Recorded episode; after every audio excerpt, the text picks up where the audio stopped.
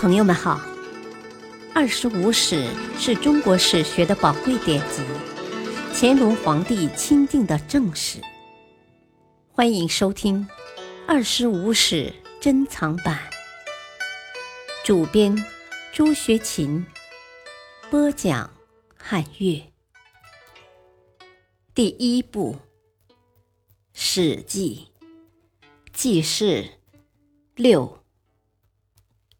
周安王十一年（公元前三百九十一年），田氏废除了齐康公，自立为国君，也得到周王的承认。三晋和田氏的胜利，宣布了强者生存、弱者淘汰的残酷政治法则。于是，以魏国的李悝改革为起点，各国争相进行以富国强兵为目标的变法运动。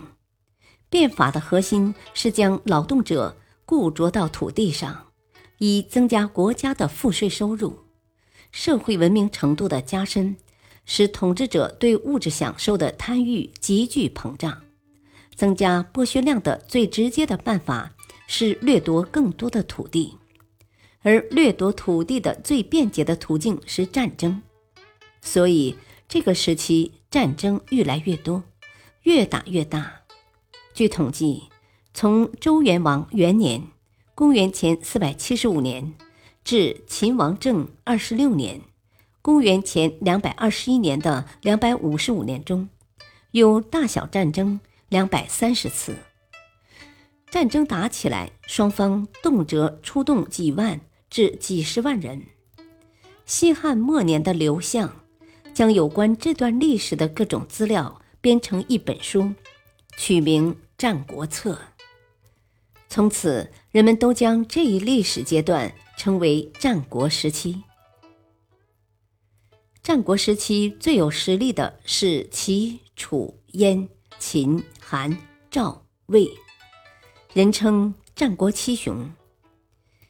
魏文侯公元前四百四十五年至公元前三百九十六年在位，任用李悝进行改革。尽地利之教，建立五族，重用吴起、西门豹等人治理地方，发展经济，成为战国初期第一个强国。魏武侯时，吴起受魏相公叔排挤，离魏至楚。周安王二十年（公元前三百八十二年），楚悼王任用吴起进行变法，裁减冗官。废除贵族的世卿世禄，明法审令，禁止私门请托，也日益强盛了起来。但楚国旧势力太强，楚悼王刚死，吴起就被乱箭射死。魏惠王将国都迁至大梁，招来士人，发展水利，对外用兵，图谋吞并以濮阳为都城的魏国，引起周围国家的不满。这时，齐威王任用邹忌等人进行改革，大力整顿政治，鼓励臣民进谏，制定法律，招抚流亡，经济迅速发展，成为实力仅次于魏的大国。周显王十六年（公元前三百五十三年的桂林之战）和周显王二十八年（公元前三百四十一年的马陵之战）。齐国以田径为将军，孙膑为军师，用奇计打败了魏军。从此，齐国成为中原最强的国家。为了满足对人才的需求，齐宣王扩建位于齐都临淄的稷下学宫，对前来稷下的学者给予上大夫的优厚俸禄和舒适的生活待遇，让他们专心学术。培养弟子，促进了学术的进步和繁荣。周显王十三年（公元前三百五十六年）和十九年（公元前三百五十年），秦孝公任用商鞅进行的变法最为彻底。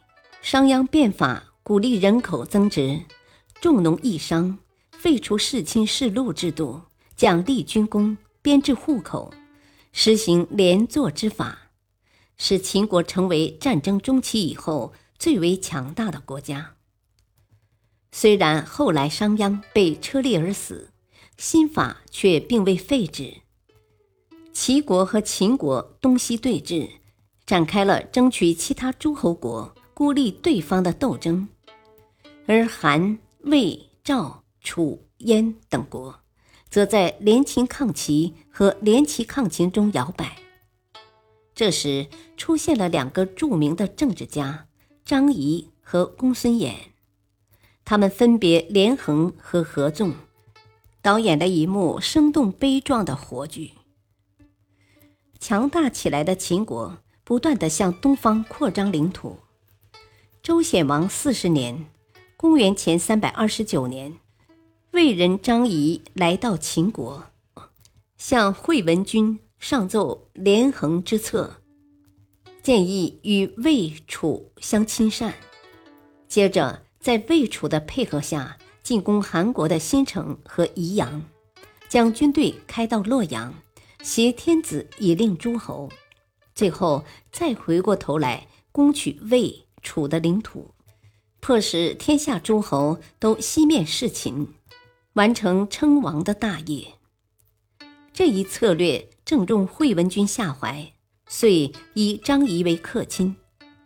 张仪一再鼓动秦军攻打魏国，又将所得土地还魏，迫使魏国首先事秦，纳上郡十五县欲与秦，对其他东方国家形成很大的威胁。